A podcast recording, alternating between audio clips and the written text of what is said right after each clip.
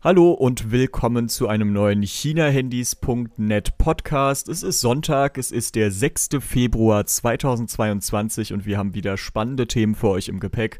Erst aber hallo Jonas und Joscha, schön, dass ihr wieder mit dabei seid. Hallo, schön, dass ihr dabei seid, freut mich auch. Servus. Genau, kommen wir direkt auf die Themen zu sprechen. Wir fangen direkt an mit der Aktualisierungspflicht für digitale Produkte und den neuen Gewährleistungsregeln, die jetzt seit dem 1. Januar 2022 gelten und auch für Smartphones und andere technische Geräte, aber auch für Software beispielsweise sehr interessant sein könnten. Schauen wir mal, wie sich das dann am Ende tatsächlich auswirken könnte. Danach werfen wir einen Blick auf Smart Home. Wir stellen einfach mal unsere jeweiligen Setup so ein bisschen vor, vielleicht welche Smart Speaker wir benutzen, ob wir smarte Beleuchtung haben oder irgendwelche anderen Produkte, die an das Internet angebunden sind. Finde ich auch sehr, sehr cool, weil in dem Thema bin ich auf jeden Fall ziemlich drin. Und dann zum Abschluss gucken wir uns noch die vier Geräte aus der Redmi Note 11 Reihe an, die jetzt ja für den europäischen Markt vorgestellt wurden, nachdem es ja schon Redmi Note 11 Smartphones in China gibt. Da haben wir etwas anders ausgestattete Modelle bekommen und da gucken wir uns einfach mal die Unterschiede an. Auch die Unterschiede zu den Vorgängermodellen aus der Redmi Note 10 Reihe. Also da werfen wir einen sehr ausführlichen Blick dann auch noch drauf. Genau, ich würde sagen, wir fangen mit der Aktualisierungspflicht für Smartphones an. Jonas, ich glaube, du hattest das im letzten Podcast sogar schon mal angesprochen, das Thema. Was genau ist da jetzt eigentlich passiert? Genau, ähm, also grundsätzlich, äh, was geändert wurde, also das neue, der Bundestag hat ein neues Gesetz quasi verabschiedet, unser Bundestag in Deutschland. Ähm, das basiert auf einer EU-Warenverkaufsrichtlinie aus 2019 und die ähm, geht quasi zu digitalen Inhalten und Dienstleistungen ähm, und soll quasi die Nachhaltigkeit von digitalen Produkten einfach verbessern. Ähm, das Gesetz ist jetzt, also die fünf Jahre stehen da im Raum, also so mehr oder weniger, wenn man es einfach ausdrücken wollen würde, könnte man sagen, es gibt jetzt fünf Jahre Update-Pflicht für digitale Produkte und Geräte. Ähm, das basiert ein bisschen darauf, dass eben das Bundesjustizministerium eine Kostenkalkulation aufgestellt hat und eben im Durchschnitt von fünf Jahren ausgegangen ist, aber eigentlich im Gesetz drin steht, dass als vom Verbraucher als angemessen erwartet werden kann. Also das ist der offizielle Zeitraum.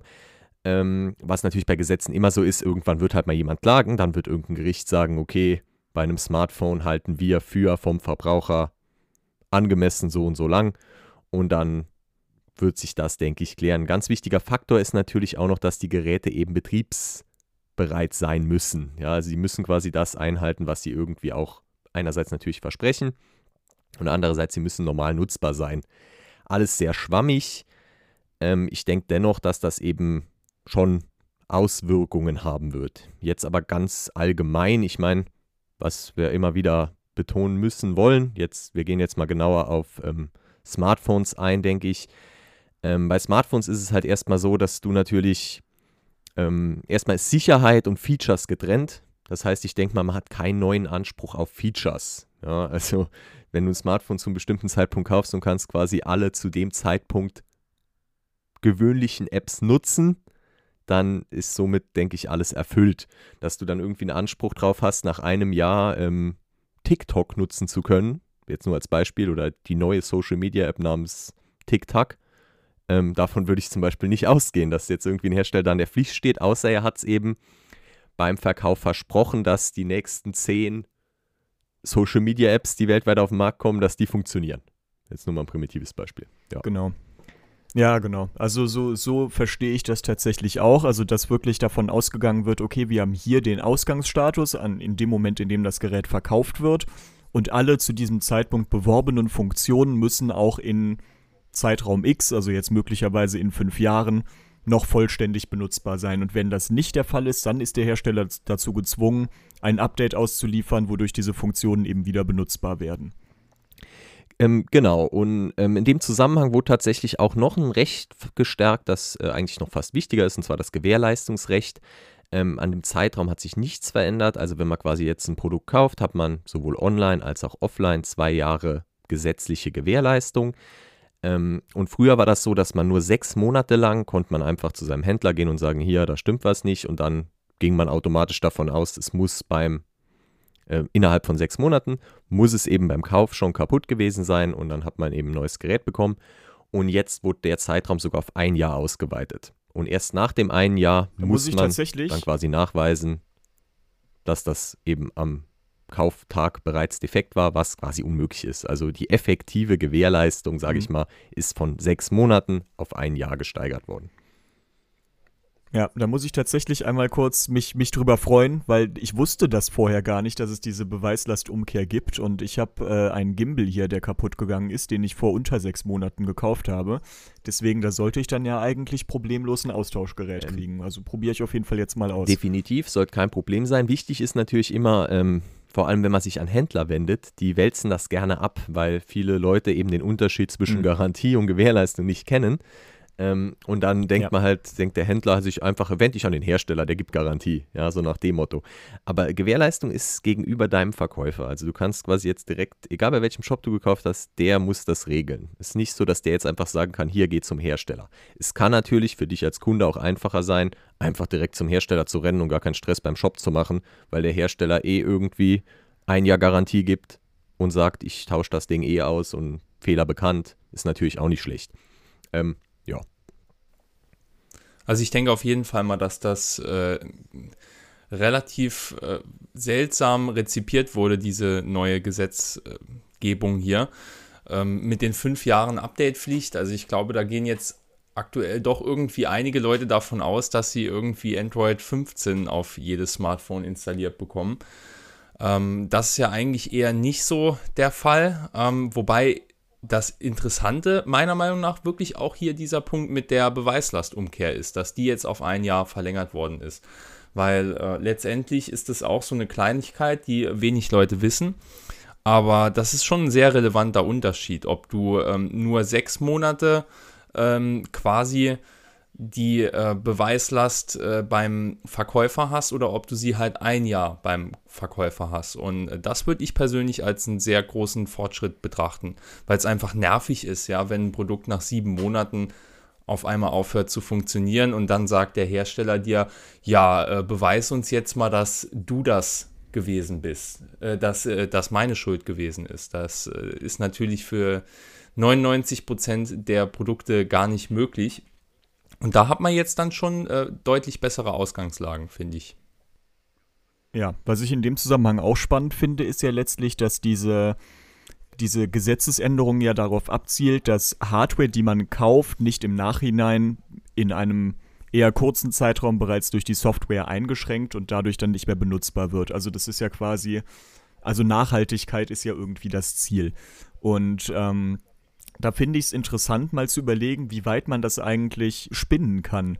Weil beispielsweise, wenn ich mir jetzt ein Spiel kaufe, das mit Multiplayer-Aspekten beworben wird, aber nach drei Jahren die Server abgeschaltet werden, habe ich dann Recht dazu klagen? Also fände ich mal interessant irgendwie, weil sowas kommt ja durchaus vor, dass man sich irgendwelche Sachen kauft und dann der Software-Aspekt im Nachhinein die beschränkende Kraft wird sozusagen. Ja, ich denke, das, das ist sehr interessant, das Thema. Das wird sich natürlich dann, wie gesagt, eigentlich erst eben klären, wenn mal geklagt wird. Also ich denke schon, dass du ein Recht hast zu klagen, hast du sowieso immer. Ähm, und da wahrscheinlich dann wird Mhm. halt ein Gericht irgendwie da einen relevanten Zeitraum festlegen, weil er ist ja nicht, es ist ja, es geht von fünf Jahren, wird nur ausgegangen, aber eigentlich äh, ist es vom Verbraucher angemessen. Die Frage ist jetzt natürlich, wenn jemand jetzt wirbt damit, dass man mindestens fünf Jahre online spielen kann, was natürlich keiner macht, ja. Oder wenn jetzt, das äh, nehmen wir nur als Beispiel jetzt mal bei Updates für Smartphones Xiaomi, dass wir jetzt nicht zu weit wegkommen. Xiaomi verspricht bei Mi 11T Updates und zwar vier Jahre Android oder nee, stopp, drei Jahre Android und vier Jahre Sicherheitspatches. So, dieses Versprechen ist jetzt so mehr oder weniger gesetzlich verankert.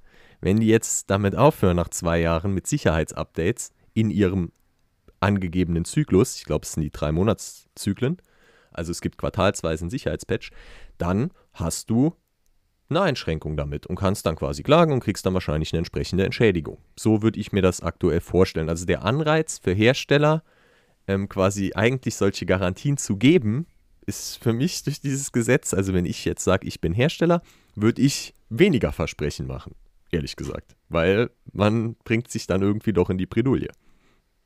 Ja, interessanter Punkt eigentlich, das stimmt. Ja.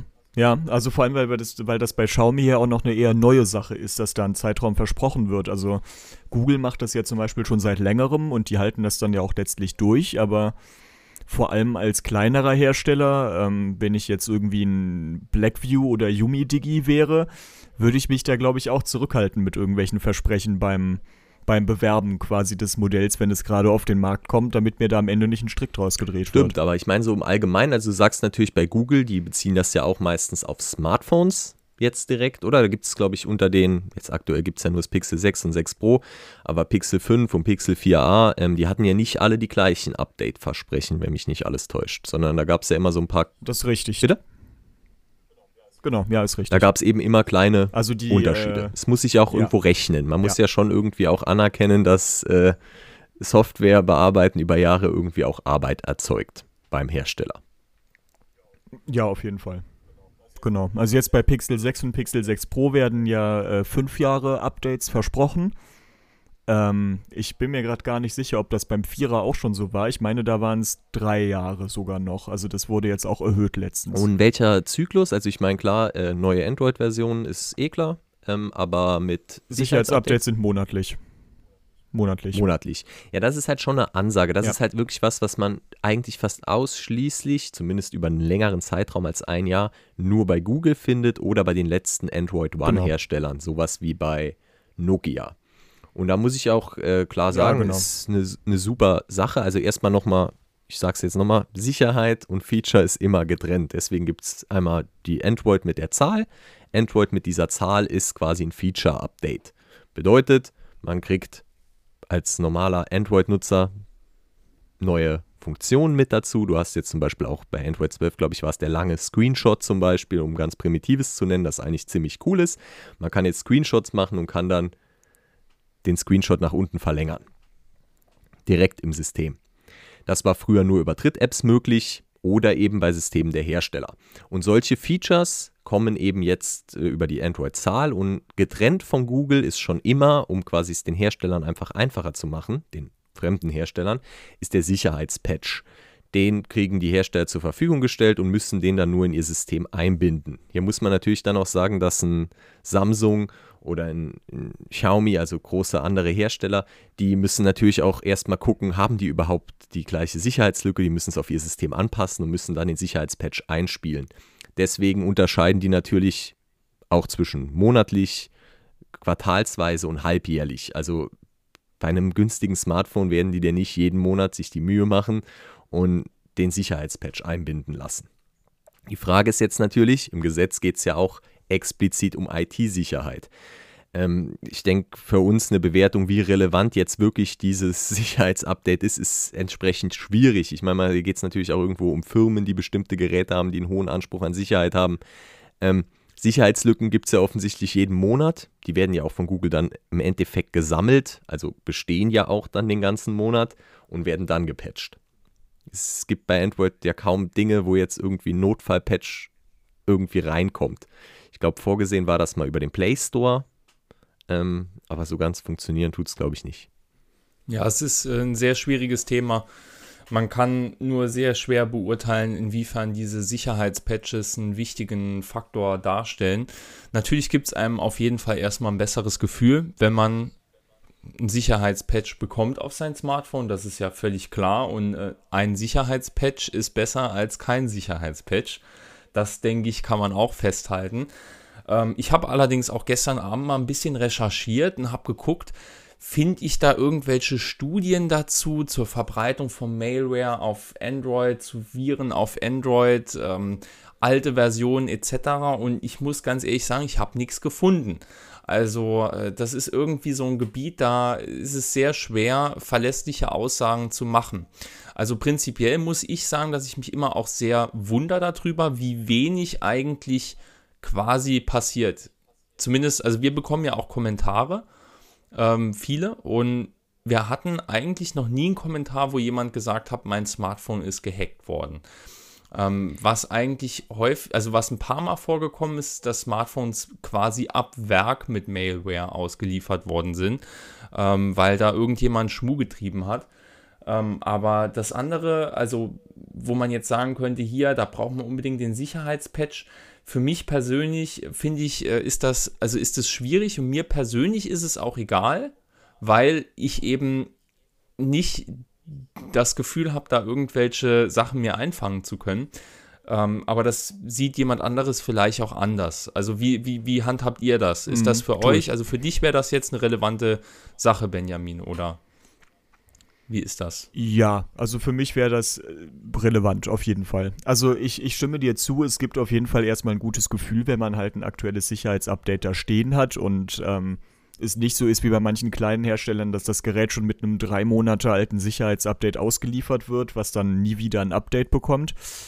Ähm, deswegen, also was, was das anbetrifft, fühlt es sich auf jeden Fall besser an. Ansonsten stimmt es natürlich, es ist irgendwie sehr abstrakt. Also man weiß nicht so hundertprozentig, was macht dieses Update jetzt so genau, weil Google ist ja auch kein großer Fan davon, Changelogs rauszugeben. Das machen die auch bei ihren Apps nicht.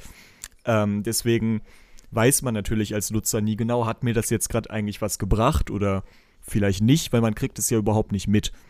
Aber meine Meinung dazu ist so ein bisschen, wenn Google sich die Mühe macht, jeden Monat so ein Update irgendwie zu erstellen und die ganzen Sicherheitslücken zu sammeln, dafür ja teilweise hohe Belohnungen zahlt und das dann versucht, möglichst schnell an alle Geräte auszuliefern, dann wird es da schon irgendeinen Grund für geben.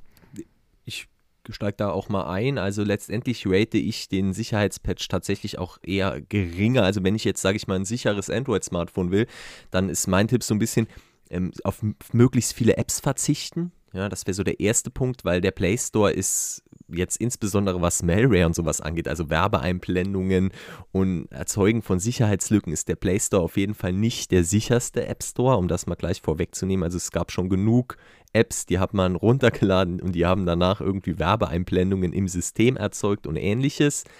Ähm, und SMS also ich, insbesondere bei mir, und das hatten wir auch schon ein paar Mal auf der Seite von Leuten, also die Attacken mit irgendwelchen SMS, wo man dann draufklickt und danach sich irgendwie eine Art Malware einfängt, die dauerhaft Werbeeinblendungen dann irgendwie im System platziert. Also auch wo wir Leute haben, irgendwie, die haben gesagt, hier, äh, Samsung macht Werbung im System oder Xiaomi äh, hat extreme Werbung im System. Ja, Xiaomi hat Werbung im System, aber die ist wirklich gering. Und wenn dann wirklich auf der Startseite da irgendwie ein fetter Banner ist, da hatten wir schon einige Screenshots, dann liegt das an irgendeiner App oder eben an einer SMS, die man geöffnet hat, an einer E-Mail, die man geöffnet hat. Und ich sag mal so, der neueste Sicherheitspatch wird daran nichts ändern. Also der, die SMS kommt ja zu einem bestimmten Zeitpunkt und nutzt dann eben auch eine Lücke aus, die zu dem Zeitpunkt besteht. Hm. Ja, also ich muss persönlich sagen, ich denke, es kommt immer auch äh, sehr stark darauf an, wie man sein Smartphone nutzt. Also ich denke persönlich zum Beispiel, keine Ahnung, äh, jemand, der sich jetzt gar nicht mit äh, Technik auskennt, mein Vater zum Beispiel, aber auf seinem Smartphone auch nur so fünf verschiedene Apps von großen Anbietern nutzt. Da würde ich sagen, das ist eigentlich ziemlich egal, ob der einen Sicherheitspatch hat. Dann würde ich zum Beispiel auch sagen, jemand jetzt wie ähm, ich, oder ihr zwei, äh, die sich sehr gut mit Smartphones auskennen und die darauf achten, was sie da machen. Und ähm, halt eben auch nicht irgendwie im Internet auf irgendwelchen shady Websites irgendwelche komischen Pop-ups anklicken und dann irgendwelche Berechtigungen erteilen etc. pp. Ähm, da würde ich sagen, ist das Risiko ohne Sicherheitspatch auch sehr gering wo ich sagen würde, wo ein gewisses Risiko da ist, sind Leute, die halt wirklich viel an ihrem Smartphone machen und sich gleichzeitig nicht auskennen. Und dann irgendwie auch äh, relativ sorglos ähm, online unterwegs sind beim Surfen oder halt sich etliche Apps aus dem Play Store runterladen, um die einfach mal auszuprobieren. Ähm, da würde ich sagen, äh, da kann es dann irgendwie äh, doch mal zu Problemen kommen. Das wäre jetzt mal so meine Einschätzung von dieser ganzen Geschichte. Also der einzige, den persönliche Fall, wo ich kenne, wo auch mal so ein Pop-up-Ding drauf war, das war zum Beispiel meine Mutter und die ist dann auch eher in diese Kategorie ähm, einzuordnen und hat dann da irgendwie am Flughafen irgendwelche Hotspots aufgemacht und dann haben die verlangt, dass man sich irgendwelche Apps runterlädt und so, ja, und so kommt es dann zu diesen, zu diesen Pop-up-Nachrichten. Ähm, und ansonsten, ich meine, was, was man auch mal raten kann, ist, wenn ihr ein Smartphone schon sehr lange nutzt und einfach mal das durchchecken wollt, könnt ihr euch die App Malware Bytes runterladen und könnt ihr einfach mal das System scannen lassen ähm, und dann mal gucken, ob da irgendwelche Auffälligkeiten da sind. In der Regel kann man die dann auch wieder normal entfernen, diese Apps, weil ähm, dafür, dass halt wirklich eine Schadsoftware sich im System verankern kann, also, dass, dass die wirklich äh, sich äh, quasi als nicht mehr entfernbaren Teil des Systems integriert. Dazu muss wirklich der Entwickler dieser Schadsoftware also der muss es schon echt drauf haben. Und ähm, ich würde sagen, der größte Teil ähm, dieser Software lässt sich äh, wieder entfernen. Also insofern schadet es nichts, mal durchzuchecken. Ja. Äh, das würde ich dann vielleicht jemandem empfehlen, der äh, einfach mal das nachprüfen möchte und nicht so viele ähm, Sicherheitsupdates bekommen hat in letzter Zeit. Ich meine, du hast ja auch in, ja, ja, in vielen Herstellersystemen auch noch irgendwie sowas wie, ich glaube, Xiaomi nutzt Avast Security, ähm, du hast bei Samsung auch ein eigenes Sicherheitssystem integriert ja schon. Also ich meine, klar, die Leute installieren sich dann irgendwie auch noch so eine Sicherheits-App. Muss ich persönlich sagen, davon bin ich kein Fan. Aber vielleicht hilft sowas, ähm, ja, was wären jetzt bekannte Namen, will ich jetzt nicht unbedingt hier nennen. Aber ähm, halt einfach eine, so eine Art Antiviren-Software fürs Smartphone installieren sich einige Leute, macht natürlich dein Handy auch langsamer, hat auch ganz klare Nachteile. Ich meine, es hat immer alles Vor- und Nachteile ähm, und würde dich auch nicht davor schützen, wenn du, vielleicht macht es das, wenn du so eine SMS anklickst. Ist schon sehr perfide und ich kann es auch völlig verstehen, dass ähm, man wartet eh gerade auf ein Paket und plötzlich kommt dann halt diese SMS hier, mm, genau. dein Paket, willst es verfolgen, klickst drauf und zack, fängst du dir eben so eine Art Spam-App ein. Auf jeden Fall. Aber ich denke mal, ganz unabhängig davon, wie wichtig jetzt Sicherheitsupdates sind und all diese Themen, finde ich, ist es erstmal ein Schritt in die richtige Richtung, dass wir eine Gesetzesänderung in Deutschland haben, die sich wirklich primär auf diesen digitalen Raum bezieht, sage ich einfach mal. Also dass halt wirklich teilweise sehr alte Gesetze so angepasst werden, dass sie wirklich explizit auch heutzutage wichtige Dinge behandeln, wie jetzt eben Smartphones oder auch Fernseher oder andere Geräte in die definitiv, Richtung. Definitiv, definitiv. Und es werden ja auch ähm, also es werden ja auch grundsätzlich bei allen digitalen Geräten immer mehr Updates. Also davon ist ja auch ganz klar. Ähm, es gibt auch bestimmte Geräte, Produktreihen, Android One vorneweg, System von Google dann eben für andere Hersteller, wo man eben die höchst, die größtmögliche Anzahl an Updates und Sicherheit, zumindest theoretisch, bekommt. Also man hat ja die Auswahl. Also es ich finde es immer, ich finde es sehr wichtig, dass ein Hersteller das klar kommuniziert. Und das ist auch so der Hauptkritikpunkt an kleineren Herstellern. Ja, man spart irgendwie Geld, aber man sollte beachten, Updates, äh, Updates sind ja auch nicht immer positiv oder negativ, um das auch nochmal gleich zu machen. Insbesondere, wir waren jetzt bei Sicherheit. Sicherheitsupdates sind definitiv was Positives. Ähm, Wäre mir jetzt auch noch kein Sicherheitsupdate bekannt, das irgendwie das System beschädigt hätte. Ganz anders sieht das meiner Meinung nach bei großen Updates wie Android 12 aus, Feature-Updates. Ähm, Google selbst, du hast ja das Pixel benutzt am Anfang, definitiv grenzwertig ausgeliefert. War natürlich auch irgendwie der Schritt auf Android 12, direkt Android 12 raus. Ähm, und dann wird erst im Nachhinein beim Kunden nachgebessert. Und das ist so ein bisschen, dann ist für mich das Update so semi-positiv, würde ich es vielleicht ausdrücken, wenn ich ein Handy bekomme, gerade aktuell Xiaomi 12, Xiaomi 12 Pro, beide vier Updates innerhalb von zwei Wochen das ist halt Wahnsinn, ja. Also, und auch so ein bisschen, klar, schon Changelog, äh, Systemstability und was da alles gemacht wird. Da hatte ich, am Anfang hast du halt dann Abstürze, dann wird das erst gefixt. Und da ist es halt auch ganz klar der Grund. Sie sind von Android 11 Basis auf Android 12 Basis gegangen und das verursacht halt mhm. bestimmte mhm. Probleme. Und die werden dann nach und nach auf angepasst, weil halt alles braucht Zeit. Ähm, ja, wobei man jetzt auch beim, bei Google mit dem Pixel sagen muss, dass die ja zumindest auch auf die Sachen gehört haben, die die Leute in Foren, in Communities und sowas ähm, bemängelt haben, sage ich mal, weil zum Beispiel mit dem letzten Update, ähm, so Mitte Januar, ist äh, der Lautstärke-Slider für Chromecast-Geräte zurückgekommen. Das hatte ich auch in meinem Testbericht zum Beispiel kritisiert, dass der einfach aus dem System gestrichen wurde und dass man äh, Google Cast-Geräte jetzt nur noch am Gerät selber steuern kann, die Lautstärke von denen. Und jetzt geht das mittlerweile wieder ganz normal über die Lautstärke-Tasten. Also das ist dann, finde ich, wieder ein positiver Aspekt von so einem Update. Stimmt, ganz klar. Immer. Also ich sage ja, es ist ein positiv. Also wenn ich jetzt davon ausgehe, okay, ich kriege ein Gerät, das stürzt die ganze Zeit ab, dann wird es mit Updates quasi betriebsbereit gemacht. Aber ähm, auf was ich ein bisschen hinaus will, ist halt auch irgendwie dieser extreme Druck, dem die Hersteller unterliegen, wer jetzt als erstes irgendwie ein Smartphone mit einem neuen Chipsatz raushaut, wer als erstes das Android 12 Update bringt.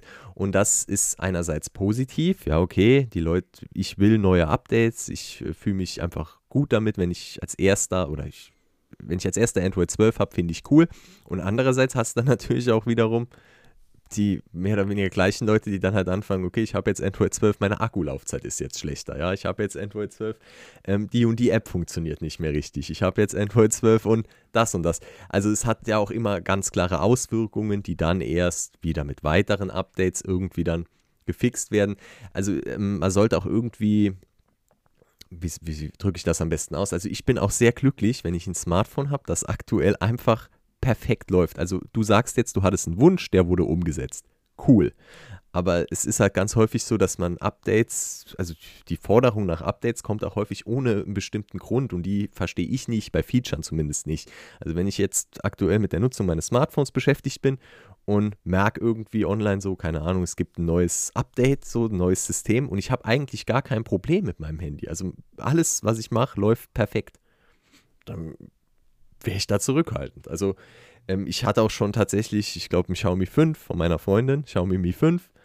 Ähm, das hat sich einfach über Nacht in Backstein verwandelt mit einem automatischen Update. Ja, das ist immer begrenzt auf die Anzahl, also Updates werden in Wellen ausgeliefert, die merken natürlich sehr früh, dass sie gerade Smartphones in Backsteine verwandeln, brechen dann ab ähm, und die anderen sind dann nicht mehr geschädigt, man konnte es auch natürlich fixen, aber es ist immer mit Aufwand verbunden und deswegen auch so mein Update-Rat ist immer ganz klar, egal wie sehr man heiß drauf ist, irgendwie eine neue Version zu bekommen, erst ein paar Tage warten, kurz googeln, kurz schauen, was sind richtig, die Rückmeldungen zum richtig. Update. Ja, weil dann ist man einfach. Ja, ich, ich habe mich auch noch nie in diese, in diese Beta-Channels zum Beispiel eingetragen. Das ist auch nichts, was ich jetzt irgendwie machen würde, weil dafür, dass ich dann ein paar Tage früher ein Update bekomme und dann Gefahr laufe, da quasi als Versuchskaninchen missbraucht zu werden und da am Ende ein kaputtes Gerät habe, das ist ja irgendwie auch nicht sinnvoll. Also dann warte ich lieber die paar Tage ab. Also so heiß bin ich auf neue Software jetzt auch nicht. Ja. Ja, also ich bin auf jeden Fall, wie du eben schon gesagt hast, so ich würde das Thema jetzt auch ein bisschen abschließen. Also es ist auf jeden Fall ein cooler Schritt in die richtige Richtung, den wir da gehen. Lang, lange Updates. Ich meine, fünf mhm. Jahre, okay, nach fünf Jahren ein Handy-Akku, da muss ich den da auch mal wechseln. Da habe ich schon ein paar andere Probleme auch noch nach fünf Jahren, sage ich mal so. Ja, ähm, ja, fünf ja. Jahre finde ich sehr hochgegriffen, aber drei bis vier Jahre ähm, sollte man zumindest die modernen aktuellen Apps nutzen können ich denke, wir sind bei Smartphones sogar, viele bei uns auf der Seite haben zum Beispiel Redmi Note 5 sind noch massig im Umlauf. Ähm, man kann auch immer selbst Hand anlegen, um das auch nochmal zu sagen. Also auch da natürlich durch Communities ähm, hat man auch die Möglichkeit, selbst wenn der Hersteller irgendwann aus geldtechnischer Sicht sagt, hier, ich stelle jetzt den Support ein. Ich meine, wenn man, es gibt halt immer zwei Seiten der Medaille, ja. Ähm, kann man noch nachlegen, aber der Schritt ist richtig. Ich bin mal gespannt. Also ich freue mich wirklich auf diese klaren Ansagen und auch auf Update-Garantien. Das ist eigentlich das, finde ich, was relevant ist, weil dann weiß ich, wenn ich mir ein Handy kaufe, von vornherein, so läuft es ab. Weil viele Wer, wer, sich jetzt nicht so extrem im Markt beschäftigt, wird natürlich auch feststellen, man kann nicht irgendwie im Hersteller da irgendwie ein Rating geben. Ja? Ich kann nicht sagen, Samsung macht Top-Updates, äh, Xiaomi macht Mittel-Updates und Yumi Digi macht Schrott-Updates. Ja, das ist halt immer so ein bisschen sehr stark verallgemeinert, wenn man jetzt davon ausgeht, wie viele Smartphones die am Markt haben. Und bei jedem Hersteller fällt halt mal was raus, ja, oder es gibt Unterschiede.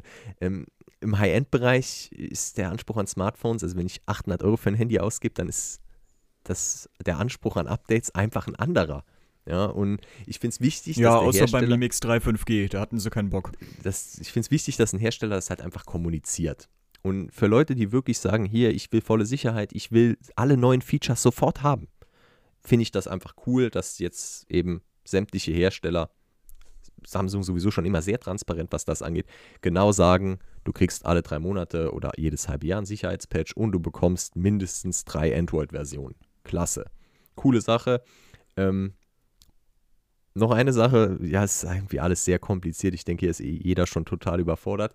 Ähm, aber bei herstellereigenen Systemen, um das auch nochmal gleich vorne wegzunehmen, sind immer so die zwei Sachen, die man irgendwie kommunizieren muss.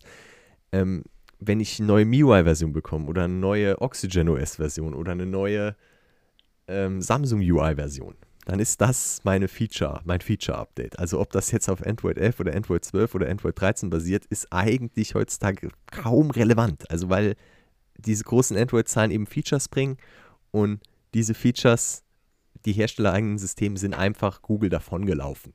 So, Google ist jetzt ein bisschen rangekommen wieder mit Android 12, aber eigentlich versuchen die Hersteller einen ja auch mit schönen Systemen und mit coolen Features, sei es nur die Klonfunktion, die integriert ist, ja, für Apps zu klonen, ähm, ohne Einschränkung. Mhm. Also du kannst alle Apps klonen, du hast da keine Einschränkung, du musst dir nichts zusätzlich installieren. Das sind halt so Kleinigkeiten, die auch eine Realme UI unterstützt. Ähm, und das sind coole Sachen und solche, von solchen Dingen profitiert man halt immer und auch länger, weil das für einen Hersteller einfacher ist, als eben die Android-Basis zu ändern. Ja, das wäre so mein mhm. Abschluss. Gut. Ja, Joscha, hast du noch was zu Updates zu sagen oder wollen wir zum nächsten Thema Nö, weiter ich äh, stimme zu. Können wir weitermachen. Okay, ja, wunderbar. Dann Smart Home hatten wir, glaube ich, als zweites Thema uns jetzt ausgedacht. Ja, Joscha, willst du da einfach mal anfangen? Was, was ist so dein Smart Home Setup? Ähm, ich dachte, wir würden ein bisschen über die Kostenpunkte von Smart Home sprechen, oder? Ja, das definitiv auch, aber dafür können wir auch erstmal damit anfangen, was wir überhaupt so im Einsatz haben, oder? Äh, ja, ich habe aber im Moment kein Smart Home. Okay, perfekt. äh, Jonas, hast du ein Setup ähm, da gerade? Ich habe ein Smart Home Setup. Ähm, erstmal störe ich mich ein bisschen an diesem Smart. Was ist jetzt wirklich smart? Okay. Ähm, also bei mir ist es tatsächlich die Beleuchtung. Ähm, ich habe quasi eine smarte Beleuchtung und ich kann mit einem Knopfdruck, also ich kann alle Lichtschalter mehr oder weniger anlassen, an den Lampen dran sind und kann dann mit einem Trop Knopfdruck am Bett zentral alle meine Lichter ausmachen. Ähm, es ist mir ein paar Mal passiert, dass ich tatsächlich dann irgendwie noch eine Lampe abends anhatte. Das war nervig. Dann habe ich halt alles mit günstigen Smart Bulbs, LED, LED-Bulbs mit LED-Birnen ersetzt ähm, und mir quasi so einen zentralen Schalter genommen. Natürlich habe ich auch noch ein paar, ähm, wie sagt man, so Lichtstreifen unterm Bett und hinterm Schrank, dass es cool aussieht. Und also diese ganzen zentralen Dinge werden darüber gesteuert und ähm, auch Steckdosenadapter dann noch zusätzlich mit drin. Und dann kann man natürlich mit Steckdosenadaptern, eins meiner Lieblingsdinger, kann man halt alles Mögliche smart machen, zum Beispiel auch die jetzt die Weihnachtsbeleuchtung, die jetzt mittlerweile abgebaut ist, solche Dinge, Stehlampen, also alles, was alle Lampen, die nicht smart sind, kann man halt mit ganz einfachen Steckdosenadaptern dann smart gestalten. Und bei mir ist so, über Nacht die Lampe ist an, ist klar, ist ein Kostenfaktor und dem kann ich komplett umgehen indem ich einmal drauf drücke, wenn ich ins Bett gehe und dann ist definitiv alles aus. Genau, ist bei mir tatsächlich genauso. Also meine Lampen sind auch alles smart hier in der Wohnung und ich habe äh, neben meinem Bett auf dem Nachttisch dann so ein Google Nest Hub stehen und da kann ich dann auch einfach einen Knopf drücken und alle Lampen gehen aus ganz coole Sache auf jeden Fall. Dann vergisst man nirgendwo, dass das Licht an ist oder sowas. Wobei ja, bei LED-Birnen wäre der Stromverbrauch jetzt auch nicht so gigantisch, dass das direkt auffällen, äh, auffallen würde bei einer Nacht, wenn das mal durchläuft. Aber ist natürlich trotzdem besser, Strom zu sparen, als keinen Strom zu sparen. Ähm, Ansonsten, also ich habe hier in jedem Raum sowieso so ein Google Assistant Teil stehen, also nicht immer ein Nest Hub, teilweise einfach ein Nest Mini, teilweise noch einen alten Google Home Mini. Ich glaube, du bist gerade sogar auf Alexa umgestiegen, Jonas. Genau, oder? ich habe äh, kurzzeitig, also was heißt, ich bin jetzt schon wieder zurück zu meinem Google. Ich habe es versucht mit Alexa. Ah, okay. War auch cool, aber ich konnte das mit dem Band steuern. Das war ganz praktisch, weil du sagst, du hast in jedem Raum mein Mi Band äh, 6 NFC, ja. NFC habe ich immer am Arm und damit konnte ich dann immer am Arm alles steuern und da es da einige Berichte gab, dass das irgendwie abbricht oder wie auch immer, habe ich das einfach jetzt mal durchgezogen und das hat wunderbar funktioniert. Wenn man wirklich bei Alexa zu Hause ist, kann man sich durch ein Mi Band am mhm. Arm man muss halt einmal wischen, aber man kann sich in jedem Raum die Alexa sparen. Irgendwie schon. Ah, das ist cool.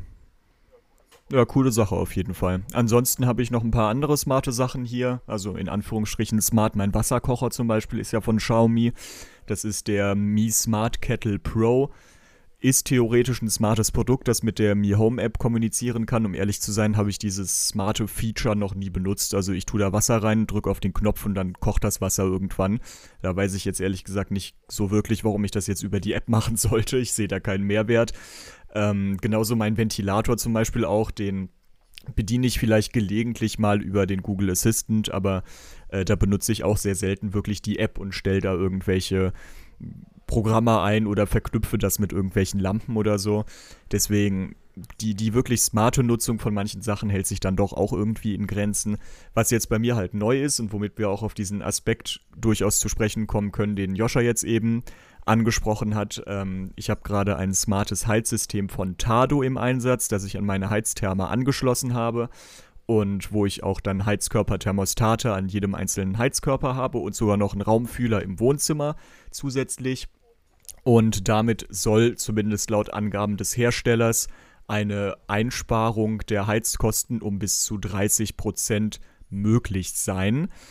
Und das ist ja bei den aktuellen Preisen sehr interessant für viele, denke ich mal, weil klar, die äh, Kosten am Anfang, um die ganzen Sachen anzuschaffen, also die Anschaffungskosten sind relativ hoch, aber bei 30% Einsparung pro Monat würde sich das ja innerhalb kürzester Zeit eigentlich lohnen bei den aktuellen Preisen im Gasbereich. Deswegen finde ich, ist das ein interessantes Thema, wenn es um Einsparungen ja. geht, weil ja. Joscha, also, siehst also du auch ich würde da auf jeden Fall zustimmen. Ich meine, äh, ich habe auch viel mit Smartphone äh, experimentiert, so ist es nicht. Ähm, ich muss allerdings sagen, die Kostenfrage beim Strom stand da für mich jetzt nie so wirklich im Zentrum der, ähm, ja, des Bemühens, sage ich jetzt mal. Und ich würde auch sagen, dass man, wenn man jetzt da um seine, also wenn man seine Beleuchtung da smart machen möchte, ja, also man kann ja auch einfach zugeben, dass es einem Spaß macht und dass man gerne daran rumspielt und dass es halt auch fast keine Mehrkosten verursacht, ist ja auch in Ordnung und äh, ist auch eine schöne Sache. Aber an der Beleuchtung, also wenn ich eine 6 Watt LED-Birne das ganze Jahr laufen lasse, 24 Stunden, 7 Tage die Woche, dann zahle ich dafür 15 Euro. Wenn man jetzt davon ausgeht, dass der Strom 29 Cent pro Kilowattstunde kostet. Ja, das heißt, wenn ich das hinkriege, quasi, dass jeden Tag eine Stunde weniger Strom äh, weniger, also meine Lampe jeden Tag eine Stunde weniger läuft, dann spare ich am Ende des Jahres 63 Cent. Und ähm, ja, also dadurch wird man auf jeden Fall mal nicht reich, sage ich jetzt mal. Ist, ähm, ist eine spannende. Ja gut, aber ich habe jetzt ja auch nicht nur eine Lampe hier, sondern ich habe 15 Lampen hier. Also das addiert sich dann ja schon ja, noch. Ist eine spannende Rechnung. Klar, du hast 15, also, du hast 15 Lampen, aber ich meine, wie, wie viel lässt du diese Lampen an? Ja, also wie, wie vergesslich bist du? Gehst du in Urlaub, wenn du diese Lampen anlässt? Ja, oder hast du sie vielleicht abends mal, hast du sie vielleicht am, gesammelt über den Tag eine halbe Stunde? Weniger an. Ja, 15 Lampen, eine halbe Stunde am Tag weniger an. Dann sparst du am Ende vom Jahr vielleicht 10 Euro, ja, durch dein Smart Home. Und da ist dann auch nicht reingerechnet, ob äh, vielleicht die gesamten WLAN-Chips da auch nochmal einen Verbrauch haben, äh, der dann wahrscheinlich nochmal 3, 4 Euro da abzwackt. Ähm, also ich würde sagen, beim hm, Strom ja. ist eigentlich wenig, ähm, wenig äh, Möglichkeit. Ich habe das Ganze auch gestern mal noch durchgerechnet für einen äh, Staubsauger. Ähm, ja, ja, wenn ich jetzt Staubsauge, 1600 Watt, eine Viertelstunde alle drei Tage. Ich weiß nicht, ob das zu viel oder zu wenig ist. Dann habe ich 10 Euro im Jahr. Ähm, ich denke, da ist man vielleicht sogar mit einem Saugroboter nochmal deutlich günstiger, weil unterwegs, weil die wirklich enorm sparsam arbeiten und fast gar nichts verbrauchen. Also diese ja, aber stopp, Staubsauger. Ich muss jetzt mal eingrätschen, ja? bevor du noch fünf Fässer aufmachst. Ähm, also erstmal dein Strompreis, da würde ich kurz äh, reingehen. Also 29 Cent ist mittlerweile ziemlich unrealistisch. Ähm, also wir ja. sind deutlich höher, was ja nicht jetzt deine Rechnung irgendwie schlechter macht, aber es ist einfach so, es soll ja auch dazu anregen, weniger Strom zu verbrauchen.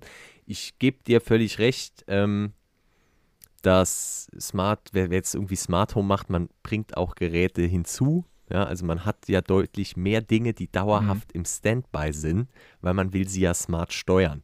Da würde ich jetzt auch den Saugroboter reinbringen. Wenn der an der Station hängt, verbraucht der 4 Watt. Mhm. Und mhm. zwar ja, okay, ja. wirklich das mhm. ganze Jahr, weil niemand steckt seinen Saugroboter ab.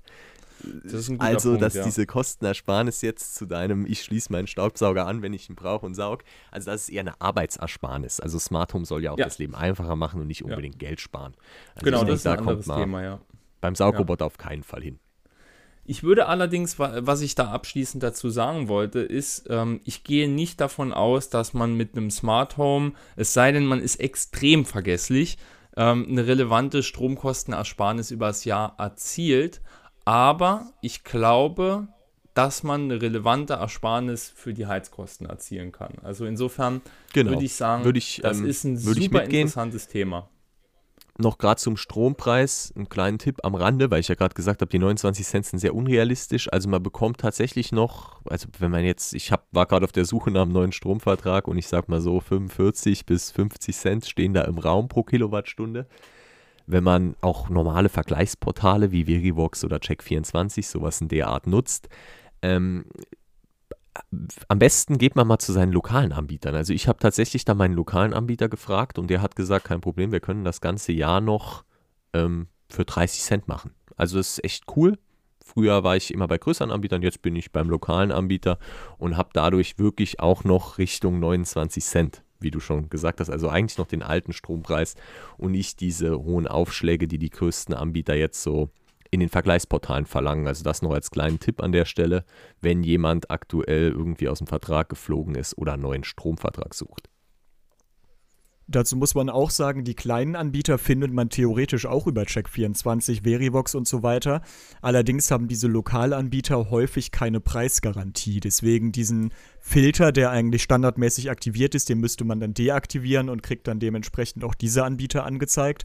Dass es die Preisgarantie nicht gibt, ist erstmal aber sowieso völlig egal, weil wenn eine Preiserhöhung ähm, passiert, dann habt ihr ja sowieso ein Sonderkündigungsrecht. Deswegen dann könnt ihr ja eh aus dem Vertrag raus, wenn es dann dementsprechend ein attraktiveres Angebot, Angebot, Entschuldigung, äh, geben Super würde. coole Info von dir, Benjamin, weil Deswegen- ich habe mich echt gewundert, warum die da nicht gelistet werden, aber ich habe auch tatsächlich die Preisgarantie ausgemacht, wobei ich sagen muss, ich habe das ganze Ja. Jahr hier eine Preisgarantie bekommen bei meinem lokalen Anbieter. Okay. Ja, das ist, das ist sehr fair dann auf jeden Fall.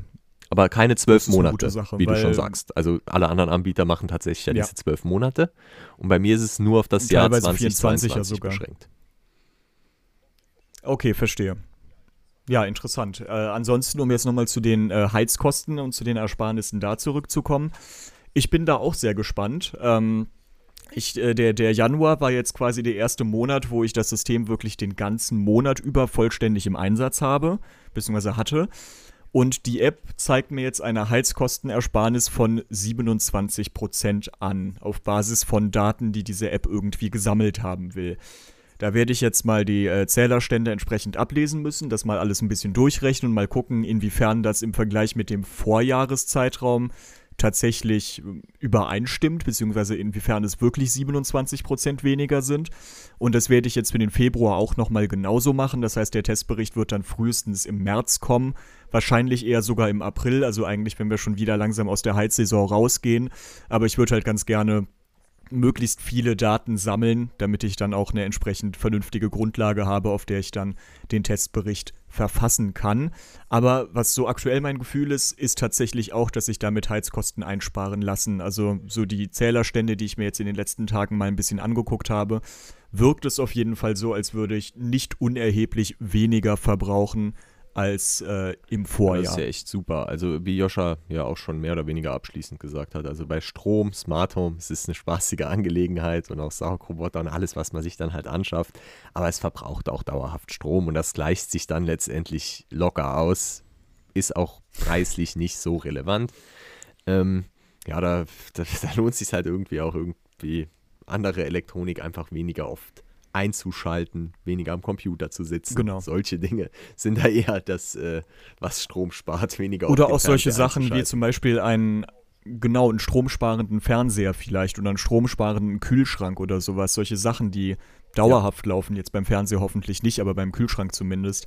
Oder auch beim Gefrierschrank natürlich. Äh, Wäschetrockner, Waschmaschine. Ich würde sagen, das sind dann eher wirklich die Geräte, die ein paar Euro mehr im jährlichen Vergleich ausmachen. man da dann auch immer die Rechnung aufmachen muss, ähm, Neuanschaffung, wann habe ich es im Verhältnis zu meinem jetzigen Trockner wieder drin. Ich habe tatsächlich auch einen sehr, ähm, einen Trockner mit hohem Verbrauch, ähm, aber das ist dann auch wieder die Frage, wie oft nutze ich den? Ich nutze den nicht oft. Ja, wir hängen die Wäsche auf, draußen, an der frischen Luft ist gratis. Ähm, und, ja. und damit ist natürlich die Frage, ähm, ich glaube, ich hatte ausgerechnet 15 oder 20 Jahre und dann hätte ich den Strom, die Stromersparnis von der Neuanschaffung dann irgendwie da drin.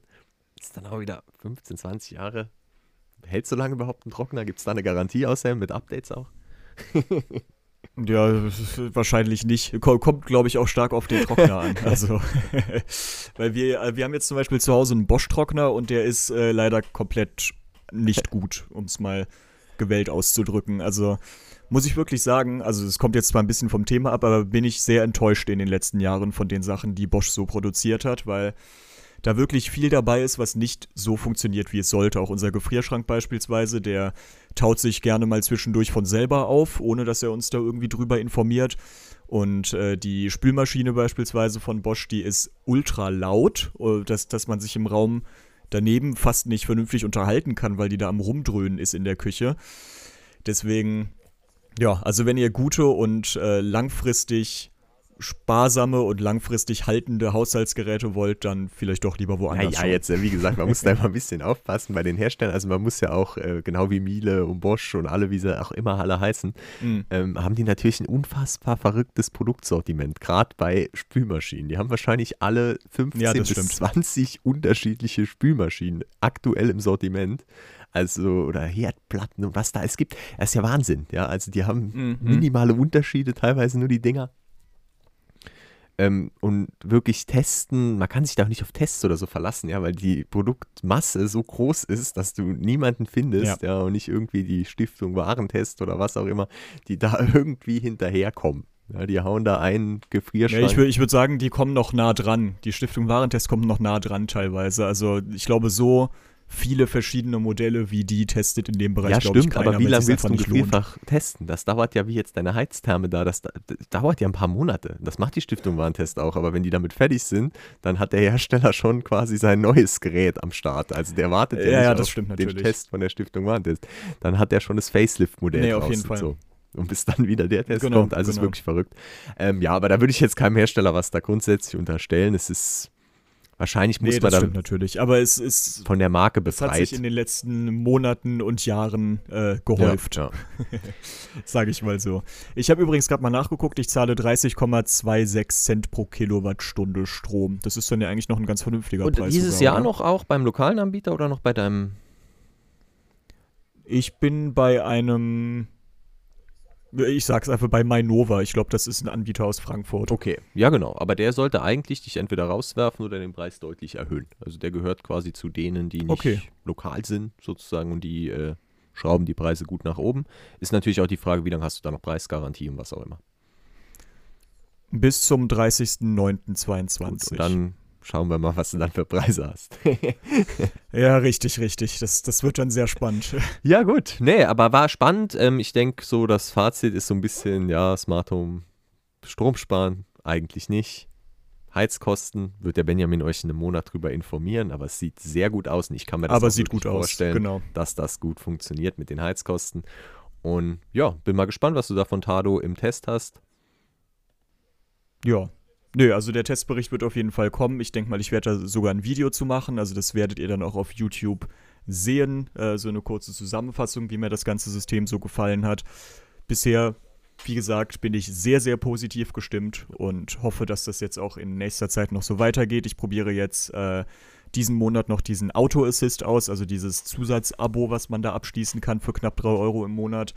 Mal gucken, ob damit vielleicht sogar noch mehr Heizkosten eingespart werden dann, können. Das äh, ist ja dann auch nochmal interessant, ob sich das Abo dann lohnt. Und dann schauen wir uns auch nochmal die, ähm, ja, wahrscheinlich eine etwas günstigere Alternative dann, eine chinesische an und können das ja dann auch gut einordnen. Ich meine, genau. letztendlich, ich glaube, du hast es ja direkt mit deiner Heiztherme verbunden. Ähm, es gibt ja so unterschiedliche richtig, Stufen. Richtig. Kannst du wahrscheinlich besser erklären, aber einerseits kann man natürlich einfach das Thermostat smart machen. Da gibt es sehr günstige, auch chinesische ähm, Thermostate, sage ich mal, die das irgendwie schon übernehmen und wahrscheinlich schon ein bisschen was einsparen können. Ähm, aber du greifst ja direkt auf deine Therme zu. Genau, also ich habe ja wirklich letztlich die Möglichkeit, in meiner Smartphone-App der Therme zu sagen, ich möchte jetzt nicht, dass du heißes Wasser produzierst, ich möchte jetzt gerade einen Verbrauch von null haben und dann ist das eben auch so. Das ist natürlich schon nochmal ein Vorteil, vor allem wenn man jetzt beispielsweise unterwegs ist im Urlaub oder so, dann ist man nicht darauf angewiesen, jetzt einen Raumfühler irgendwie so einzustellen, damit kein Wasser von der Therme produziert wird oder die Therme direkt auszuschalten, dann hat man möglicherweise wieder ein Problem mit Frostschutz. Deswegen ist vereinfacht einiges, es ist vereinfacht letztlich das Energiesparen. Also das System macht ja nichts, was ich nicht auch manuell irgendwie machen könnte. aber das sind halt Sachen, die man manuell einfach nicht macht, weil das kein Mensch macht. Ja. Deswegen bin ich sehr gespannt, äh, was da am Ende bei rauskommt. Vor allem auch bei dem Vergleichstest mit einem deutlich günstigeren Produkt, weil, wie gesagt, das Tado-System ist in der Anschaffung schon sehr, sehr teuer. Das muss man einfach sagen. Sehr gut. Ja, genau. Und deswegen gucken wir uns das dann auch an und die Alternativen und wie immer. Ja gut, dann denke ich, sind wir jetzt mit dem kostensparenden Smart Home Thema soweit durch und gucken uns zum Schluss vom Podcast jetzt nochmal die Redmi Note 11 Reihe an. Ich würde es kurz einführen, wenn es für euch okay ist. Ähm, Auf vier jeden Fall. Modelle kamen am 26. Januar global auf den Markt. Ähm, der Vorverkauf von den zwei günstigeren Modellen, einmal das Redmi Note 11 und einmal das Redmi Note 11S, ist bereits abgelaufen. Und am 14., wenn ich mich nicht täusche, kommt Redmi Note 11 Pro und Redmi Note 11 Pro 5G. Also es gibt vier neue Modelle. Der offizielle Deutschlandstart ist noch total, man weiß nicht, wann das passiert, aber klar, Global Versions könnt ihr theoretisch kaufen. Aktuell, die Vorverkäufe gingen aber nur über China. Warten wir mal ab, wer es als erstes so in der EU hat und welche Modelle sich durchsetzen. Ähm, von unserer Seite aus ist zu sagen, der Test vom Redmi Note 11S, das ist quasi, ja, was das mittlere Modell, kann man schlecht sagen. Ähm, ich denke, wir gehen am besten mal jedes Handy Eins, einzeln ja. jetzt irgendwie kurz durch Ja, und genau. es ein. Ähm, Dann fa- fangen wir, aber, fangen wir aber ganz unten beim normalen Redmi Note 11 genau, an, fang oder? ruhig jemand an. Ähm, dann machen wir immer abwechselnd jeder ein Smartphone, würde ich sagen, bis wir durch sind. Okay, ja, beim Redmi Note 11 habe ich ja sogar die Ankündigung geschrieben, deswegen passt das dann ja eigentlich ganz gut. Ähm, ja, also das Fazit kann man eigentlich schon so vorwegnehmen. Es ist eine vernünftige Weiterentwicklung, würde ich sagen, zum Redmi Note 10. Vor allem, dass es jetzt eben ein AMOLED-Display mit 90 Hertz und Full HD-Auflösung in dieser Preisklasse gibt, ist halt einfach toll, finde ich. Also das äh, Smartphone kostet ja ab 141 Euro mit 4 GB RAM und 64 GB Speicher und da ist ein solch starkes Display natürlich äh, einfach toll, finde ich meiner Meinung nach. Also, dass das in dieser Preisklasse möglich ist, finde ich super. Auch relativ schnelles Aufladen mit 33 Watt, das ist auch sehr angenehm. Das ist immerhin schneller als mein Google Pixel, was 900 Euro kostet. ähm, ja, ansonsten Snapdragon 680 ist der Prozessor, der da zum Einsatz kommt. Ähm, während wir in der China-Version ein Dimensity ähm, gesehen haben im China Redmi Note 11. Das ist etwas schade, weil der Snapdragon 680 eben kein 5G-Modem integriert. Deswegen sind wir da quasi auf 4G beschränkt bei dem Modell. Ansonsten muss ich aber sagen, habe ich da kaum was zu meckern bei der Ausstattung oder ist euch da noch irgendwas aufgefallen? Nee, also ich würde nochmal noch mal hervorheben, wie krass das ist, dass es ein 90 Hertz AMOLED-Display in diesem Preisbereich gibt. Ja, ja. Also das ist wirklich, boah, also das hätte, hätte ich nicht gedacht, dass das so schnell geht. Das ist locker, locker ein, zwei Jahre schneller gegangen, als ich gedacht hätte, dass man dieses Feature in, zu diesem Preis dann bekommt. Und äh, ich muss persönlich sagen, ich finde, es ist ein, ein cooles Gerät hier, das Redmi Note 11. Also Ich muss ein Äh, bisschen bremsen, für die- weil das Note 10 hatte auch schon AMOLED. Nur, dass wir da richtig auf Ja, Kurs aber kein 90 Die 90 Hertz. Hertz haben wir jetzt bekommen. Aber es ist ganz klar, also schon das Ersatzteil für ein, das Ersatzteil des AMOLED kostet schon 80 Euro. Jedes AMOLED, das billigste AMOLED-Display als Ersatzteil kostet wahrscheinlich 80 Euro.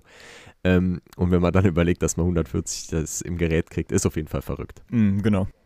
Ja, ansonsten ganz schöne Farben. Das äh, finde ich noch ganz cool. Also Graphite Grey, Twilight Blue und Star Blue haben wir da. Das äh, Star Blue ist das, glaube ich. Äh, hat auch so einen Farbverlauf drin, also so ein bisschen diesen Twilight-Trend, den wir 2020 gesehen haben, den Huawei so ein bisschen losgetreten hat. Das haben wir im Redmi Note 11 auch wieder mit so einem Verlauf von lila in mintgrün, würde ich sagen. Finde ich sehr, sehr cool. Ich mag das. Ich mag äh, interessante Farben auf der Smartphone-Rückseite, weil ich ja auch keine Hüllen benutze. Das hatten wir im letzten Podcast das Thema. Deswegen, das freut Ja, mich auch auch. durchsichtiger Design Hülle hat ist man ja. schick. Vollen Einblick. Richtig, oder das, oder das, richtig. Und ähm, Kamera-Setup, das muss letztlich dann der Testbericht zeigen, Wobei man das schon ein inwiefern bisschen das da einschätzen ein, kann. Es ist ähm, der 50-Megapixel Samsung-Sensor, der JN1. Ähm, ja, Genau. Redmi 10 ähm, bislang schon getestet, Realme 8i auch schon im Test. Ähm, spannender Sensor, der noch ein bisschen Optimierung fehlt. So würde ich es einschätzen. Genau. Ich bin guter Dinge, dass ähm, das eigentlich klappt, aber ich sag mal, bei 150 Euro Start Redmi Note 11 ist die Kamera schon ordentliche Tageslichtaufnahmen, dann sind wir da gut mit dabei. Eben, eben. Und die Ultraweitwinkelkamera mit 8 Megapixel, das ist ja so ein Xiaomi-Standard schon fast. Das verbauen die ja eigentlich überall. Ähm, deswegen ist, ist nicht die beste auf dem Markt mit Sicherheit, aber ich denke mal, in diesem Preisbereich wird man sich da nicht beschweren ja, können. Ich würde sagen, Joscha, du machst dann gleich die Pro-Modelle. Ich würde dann jetzt noch aufs Redmi Note 11S eingehen, weil ich das hier gerade schon seit einigen Tagen in der Hand habe. Ist okay? Ja, klar. Sehr gut. Ähm, ja, dann mache ich mit Redmi Note 11S weiter. Ähm, etwas teurer, klar. Gehen wir, sagen wir mal, Richtung 200. Ich mache jetzt einfach 50 Euro Schritte. Die Preise sind noch nicht so genau ähm, kommuniziert. Also beim Global Launch gab es quasi die Vorverkaufspreise, die kommuniziert würden, wurden. Was es dann offiziell in Deutschland kostet, ähm, ist noch nicht bekannt. Ähm, aber grundsätzlich kann man eigentlich so diese Staffelung durchgehen. Also von 150, 200 jetzt dann von 150 gehen wir jetzt auf 200, so 50 Euro mehr, sage ich mal, würde ich für ein Redmi Note 11S bezahlen. Und ich denke, das ist es auch wert. Wir haben zwar keinen Dimensity-Chip, aber wir haben einen MediaTek Helio G96. Und ich muss sagen, aktuell, was Akkulaufzeit angeht und was Leistung angeht, ist das Ast rein. Wir haben das gleiche 90 Hertz AMOLED-Display. Absoluter Hammer. Also auf 60 Hertz merkt man natürlich klar den Klassiker, es ruckelt so ein bisschen und 90 Hertz ist ein idealer Mittelweg. Spannenderweise finde ich auch ein Akkulaufzeit-Mittelweg. Also mit 90 Hertz, 120 Hertz merkt man schon einen Unterschied. Also die Akkulaufzeit auch mit einem 5000 mAh Akku ist wirklich richtig, richtig gut. Ich muss natürlich auch sagen, ich komme vom 12 Pro, Xiaomi 12 Pro, das ich auch mit 120 Hertz eben genutzt habe und mit dem besten Prozessor der Welt offensichtlich oder auch dem schlechtesten der Welt, wie man das sehen will. Und die Akkulaufzeit, ich sag, die ist gefühlt dopp, das Doppelte. Also das Redmi Note 11 hält einfach doppelt so lang. Ähm, es überhitzt nicht. Es kann trotzdem alles spielen. knapp 300.000 Punkte Mantuto. Keine Probleme beim Spielen. Man hat das geile Display. Ähm, bei den Kameras habe ich ein bisschen mitgespielt schon. Da fällt so ein bisschen auf, dass Xiaomi das schon jetzt beim Redmi Note 11S gut runterdrückt. Also es hat zwar irgendwie, es ist das 108 Megapixel Smartphone. Die Kameraqualität ist auch ganz ordentlich, aber die Videofunktion wird zum Beispiel brutal beschnitten. Also man hat keine 4K-Option und das ist bei so einem Sensor halt einfach nicht angemessen, sage ich mal. Das ist meine Meinung. Auch wenn es ja. ein günstiges Smartphone ist, warum keine 4K und Stabilisierung? Also es wird nichts schaden. Warum macht man es nicht? Ich weiß es nicht. Und Aber natürlich auch wieder kein 5G, das muss man auch Bitte? sagen. Und natürlich auch wieder kein 5G. Ähm, kein 5G, genau. Das äh, sage ich, ähm, genau. Aber das kann Joscha ja gleich machen. Mhm. Also eigentlich hat keins der vier Modelle 5G.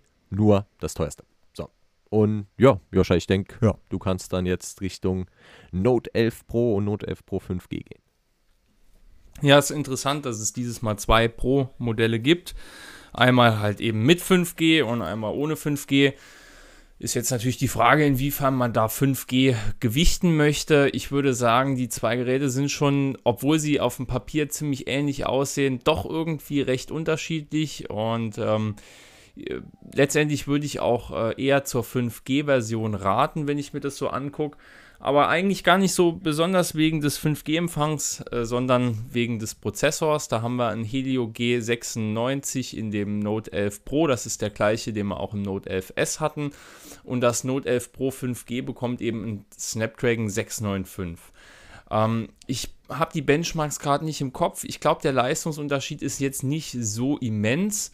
Allerdings ähm, ist der Snapdragon-Prozessor ein wesentlich aktuellerer Chip im 6-Nanometer-Verfahren, glaube ich, und der im G96 ist halt noch ein älterer 12-Nanometer-Chip. Insofern würde ich da schon erwarten, dass äh, die 5G-Version äh, trotz des äh, gleich großen Akkus, 5000 mAh, ähm, wahrscheinlich doch wesentlich effizienter arbeiten wird. Bin ich, äh, grätsche ich da ja. kurz rein, weil da bin ich sehr gespannt, weil ich habe ja gerade schon gesagt, also der G96 macht 12 Nanometer zwar, aber macht wirklich einen hervorragenden Job. Also ich bin gespannt, ob der Snapdragon, er hat aus dem 100.000 mehr Mantudo, glaube ich, also statt 300.000, 400.000, ob der da wirklich noch einen draufsetzt. Ich gehe auch davon aus, aber Man weiß es ja nie so genau mittlerweile heutzutage. Also diese Nanometerfertigung, die sollte eigentlich irgendwie stromsparend sein, aber wann war es das denn das letzte Mal, ist auch so ein bisschen die Frage. Mhm. Ja, warten wir mal ab. Ähm, wäre auf jeden Fall meine Einschätzung. Ähm, das Display ist bei beiden gleich groß, 6,67 Zoll. Wir haben bei beiden 120 Hertz AMOLED-Display, also absolut klasse. Die Kamerasetups sind, ja, sind identisch. Ja. Also wir haben bei dem Note 11 Pro eine, eine 2-Megapixel-Kamera mehr. Da, also eine 2-Megapixel-Kamera haben wir noch zusätzlich. Und das bringt jetzt wirklich keinem mhm. was. Ähm, wir haben aber den ähm, 108 Megapixel Hauptsensor und eben die 8, Megap 8 Megapixel Ultraweitwinkelkamera. Insofern äh, sehr ähnlich und beide Akkus können halt auch noch schnell geladen werden mit 67 Watt. Ähm, insofern haben wir da schon eine ziemlich runde Ausstattung und ähm, ich bin mal gespannt, wie die beiden Smartphones sich im Vergleich äh, schlagen werden. Ich wäre dann doch letztendlich ein Fan vom Note 11 Pro 5G, weil äh, ich muss sagen, irgendwie so ein bisschen hat mich jetzt MediaTek ja auch äh, irgendwo dann doch wieder enttäuscht. Ich hatte ja die äh, China-Version des Note 11 Pro äh, getestet, die auch einen MediaTek-Prozessor hat und auch einen ähm, neueren MediaTek-Prozessor als den Helio G96. Und da muss ich sagen, ähm, mhm. als ehemaliger oder kurz davor noch Redmi Note 10 Pro-Nutzer fand ich, war die Kamera schon deutlich schlechter irgendwie durch den MediaTek-Chipsatz. Aber wie Jonas das auch schon gesagt hat, wir haben jetzt hier zwei Unterschiede, die sind theoretischer Natur. Also einmal würde ich erwarten, dass die 5G-Version eine bessere Akkulaufzeit hat und dann würde ich auch erwarten, dass sie eine bessere Kameraqualität liefert. Aber beides müssen wir uns erstmal genau angucken. Ja. Und ich meine, entscheidend wird auch sein, Verfügbarkeit und Preise. Wie ordnen sie sich ein? Welche sind wirklich stark auf Lager? Ich denke nicht, dass wir alle vier gleich gut bekommen werden. Ich meine, jeder, auch in der letzten Redmi Note-Reihe, haben sich dann eben bestimmte Modelle durchgesetzt und andere sind eher untergegangen. Auf jeden Fall. Ich muss sagen, von den Vieren finde ich tatsächlich das Redmi Note 11, das Standardmodell, fast am interessantesten weil für 140 Euro oder im weiteren Verlauf dann vielleicht auch mal 130 oder 125 Euro uh. Ist es ja schon fast irgendwie in dieser Budget-Klasse so ein bisschen drin und die ist ja sowieso stark unterrepräsentiert gewesen in den letzten Monaten.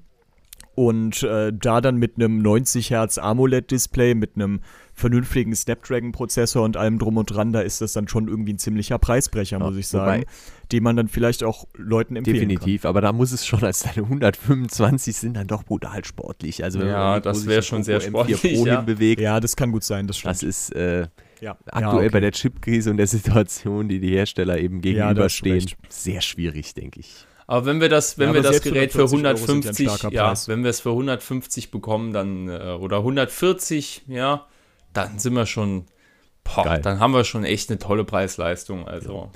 Ja, ich denke, haben Fall. wir ganz gut zusammengefasst. Jetzt die neue Redmi Note 11 Reihe. Im nächsten Podcast gibt es dann tatsächlich auch schon die Realme-Konkurrenz hoffentlich. Ähm, gegebenenfalls auch drei Geräte bei denen. Ich glaube nicht, dass sie vier bringen. Ähm, ja, Realme und Redmi. Dann fehlt noch Poco, werden wahrscheinlich so die neuen Low-Budget und Mittelklasse, ähm, die Low-Budget und Mittelklasse 2022 hoffentlich unsicher machen. Und das Pixel 6a soll ja auch noch sehr bald schon rauskommen. Da bin ich dann natürlich besonders gespannt Weil drauf. das auch wieder eine Frage ist, sind wir da noch Mittelklasse? Was soll das, was so preislich? 400? Ich hoffe es, ich hoffe es sehr. Das, äh, ja, so um den Dreh, vielleicht auch etwas okay. weniger. Ja gut, ja, dann, ja, OnePlus ist auch noch da. OnePlus bringt jetzt noch ein neues Gerät tatsächlich. Genau, auf jeden Fall. Also Richtig. wir haben auf jeden Fall viel zu besprechen ja. und werden euch natürlich auch immer ja. mit aktuellen Tests zu den Geräten, wie gesagt, jetzt der nächste Test wird ein Redmi Note 11S sein, auf dem Laufenden halten. Haben wir die anderen drei auch schon im Test oder ähm, die sind alle auf dem Weg. Also das Redmi Note ist normale Redmi Note 11 okay. und ist noch auf dem Weg.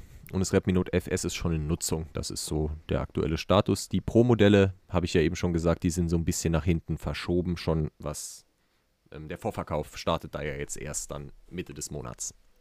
Ja, verstehe, verstehe.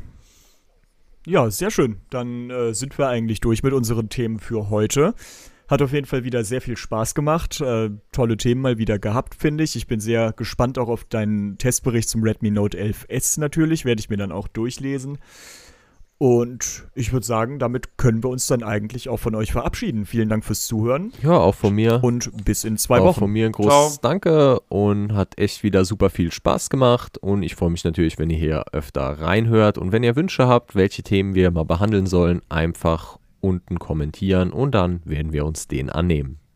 Servus. Tschüss. Ciao.